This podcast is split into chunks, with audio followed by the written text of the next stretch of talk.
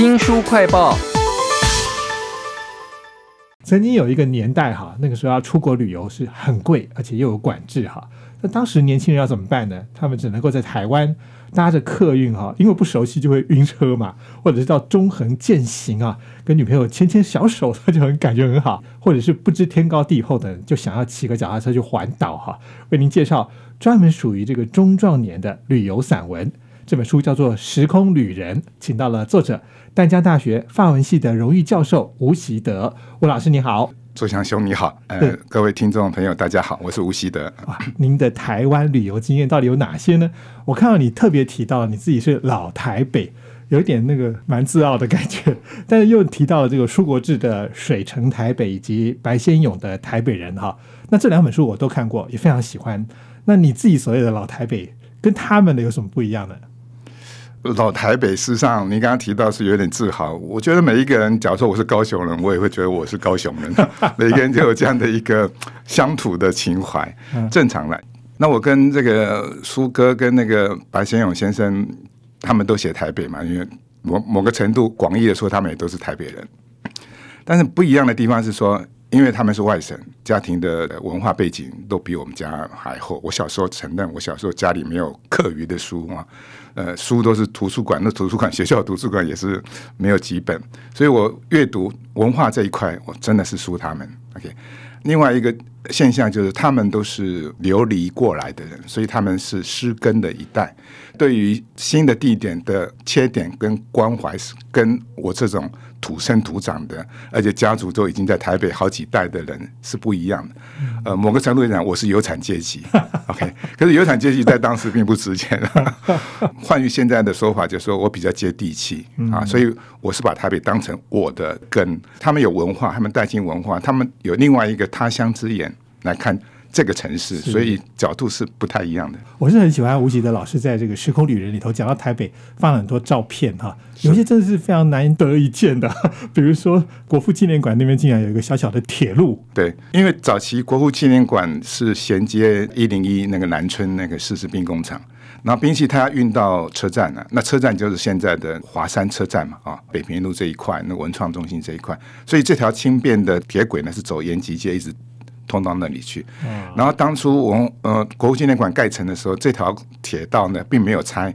那我家实际上是离这不远，那那时候一辆摩托车，女朋友家也在附近，所以这张是我当时的女朋友，现在的太太帮我拍的。哇，那个摩托车超有那种复古的味道，尤其在一个我既熟悉又完全没有看过的国父纪念馆附近的铁道上面哈，都在《时空旅人》这本书当中。那您自己本身的经历，我觉得也是我们当时的一种典范啦。读了专科，然后又去读大学，又出国留学，哈，那你的旅游见闻当然跟我们不太一样了。但是我看到你讲到一些是很有感觉的。我那时候，比如说很想要去中横践行，嗯，啊，或者是年轻的时候，你会很莽撞的就想要骑脚踏车去环个岛。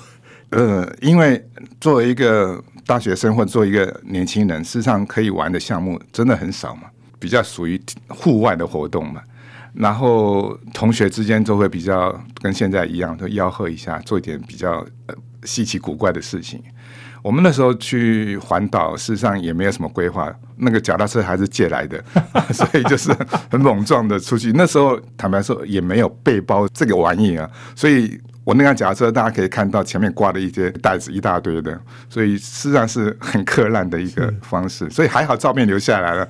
你想我没有照片，我还不容易回想起当时那样一个拼拼凑凑的旅行的样子。这样，这本《时空旅人》头很多照片都是吴奇德老师非常个人的东西，但我看了就非常有感觉，这也很奇特啦。那而且您是法文的研究者嘛，所以我就很好奇说，哎，你的这个文笔里头会不会出现一些哎法国文学才会有的东西？所以我看了以后觉得。其实蛮平时的，呃，平时也是一个风格了啊。因为我们做文学研究来讲，那因为我本身研究卡缪，就《异乡人》作者，那卡缪的这个这个《异乡人》这个作品是在当时被惊艳的，也就是他是以文史平时这个角度，而且很多留白，让人家去想象那个可能性。因为我翻译了他，然后我也翻译了卡缪的遗作啊，所以我大概比较认同卡缪的这些风格。那后来我太太她翻译过举哈斯的那个《中国北方来的情人》，她很生气说：“你是不是也受到我的影响，我的影响是杜哈斯的风格。坦白说，杜哈斯当时也受到卡缪的风格的影响，所以我还是从源头过来的。他就比较不会用太华丽的去。啊，像普鲁斯特一样，把它铺天盖地的去把它描述一个小小事物。然后，因为他本身也是学戏剧的，所以他用字遣词都非常的精准，而且会透过对话去带动。其实，呃，吴奇德老师在《时空旅人》里头写了很多的景色，比如说像是你们在澎湖夜钓的时候，星星、空气对的感觉。我觉得其实你也还蛮会写景的耶。呃，我也不是说我特别会写景，坦白说，这本书是我第一本这个文学创作。我只是很平时的看到什么，我把它写下来。那本身因为我过去有受过新闻记者的训练，而且当过记者，所以在观察这一块，我比较用心，或者切点会比较不一样。是像写澎湖那一篇，我就会比较呃，因为澎湖我去是跟我女儿过去，我女儿那时候小学刚毕业，气氛是比较轻松的，所以我后来我自己在仔细读的时候，哎。我感觉到那样的书写有一种节奏感啊，有一种 hitman，就是会 rhythm 这样子一个节奏。那文字的书写当中，让你读到音乐。实在很不容易，然后自己就觉得说，那几个字现在也不能太多，也不能太少，刚刚好就让你觉得好像很轻快的感觉。其实，在这本书里头还有很多的场景，我也很熟啊，比如说阳明山的海域，是。可是你特别描写的那种在特定时间才看得到的雾，非常的美哈，大家可以去看看吴奇的老师写的《时空旅人》，那里面当然一定有你非常私密的个人家族的一些回忆了哈，还有就是各种地方的历史典故。你提到那个利物溪淘金热这件事，我以前从来没有听过。还有新北投车站被卖到了台湾民俗村里面去哈。呃，因为我要写这些内容，所以我就必须去收集一些相关的资料。所以包括后来我写金门，金门的故事太丰富太多了嘛，别人写过的我写不过他，我就不要写。那我就写我我自己的缺点。那事实上是比较属于个人的角度，比如说我写到。跟那个金门的那些老学长那聊天的时候，他们说：“哎，金门啊。”呃，过去呢是厦门第一哈，那金门第二，澎湖第三，最差最差的才会去台湾移民啊。那我就说，那我的祖先真的是那么差吗？确实啊，那个时代也是那样个背景，就是我祖先真的在大陆或者在其他地区混不下去，他们就冒着生命危险过来。所以有时候你从历史的角度去看你祖先走过的路线、走过的痕迹，有一点感谢。要是我没有祖先过来，我现在也不晓得在哪里。是，其实你的家族还有很多事情可以讲。有一些甚至也不太光彩的，你也写下去哦。是，因为我学历史嘛，也当过记者，在法国也是学研究文化这一块。我觉得文化是应该更有包容性，然后文化呢会把人的重要性呢降低啊，历史也会把人的重要性降低。那我们都是一般庶民，我们都是生生死死，我们都会有七情六欲。那那些经验在我身上非常的深刻，而且我事实上我写这些东西。呃，有有学长也认为说，哎，这个东西好像也不适合公开，是家族的，呃，这个应该埋在心底的一个秘密。我说没有问题，因为这些东西都是人啊。嗯，那我自己也承认，就是说我我当初。很冲动的想把它写出来，写完之后我真的有一种疗愈的感觉。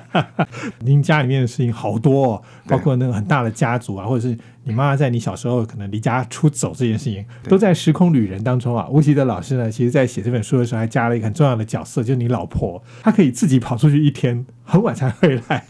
那你们两个人是怎么样旅游的？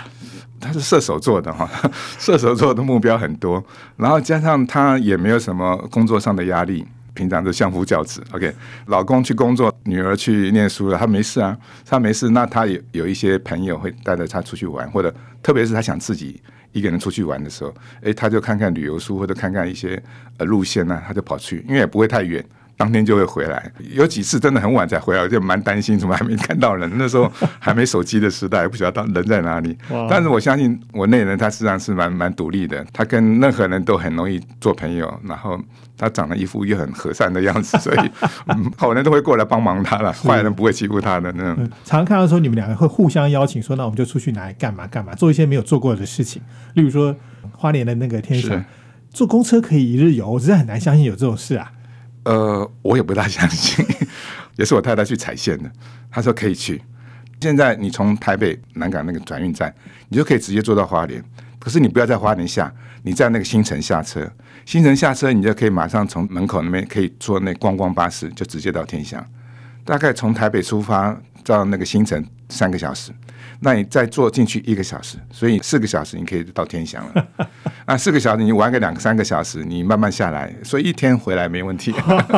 而且那个车况都不错的车况 啊，没想到射手座的老婆对你有这么大的影响。那你自己的生命经验也通通放在这些台湾的旅行散文当中啊。书名叫做《时空旅人》，非常谢谢丹江大学的荣誉教授法文系的吴习德老师为我们写了这本书《时空旅人》。谢谢吴老师，谢谢你。